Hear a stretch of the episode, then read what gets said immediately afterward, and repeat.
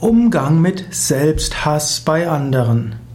Vielleicht ist in deinem Bekanntenkreis oder in deinem Team jemand, der Selbsthass hat. Offensichtlich macht er sich immer nieder, offensichtlich sagt er immer, wie schlimm er doch ist und was er alles Schlimmes macht. Und überlegst, wie willst du damit umgehen.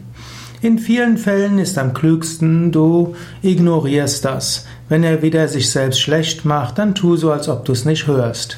Aber hilf, aber überlege immer wieder, was macht der Mensch Gutes und lobe ihn für das, was er gut macht. Oder vielleicht besser als Lob, zeige ihm deine Wertschätzung.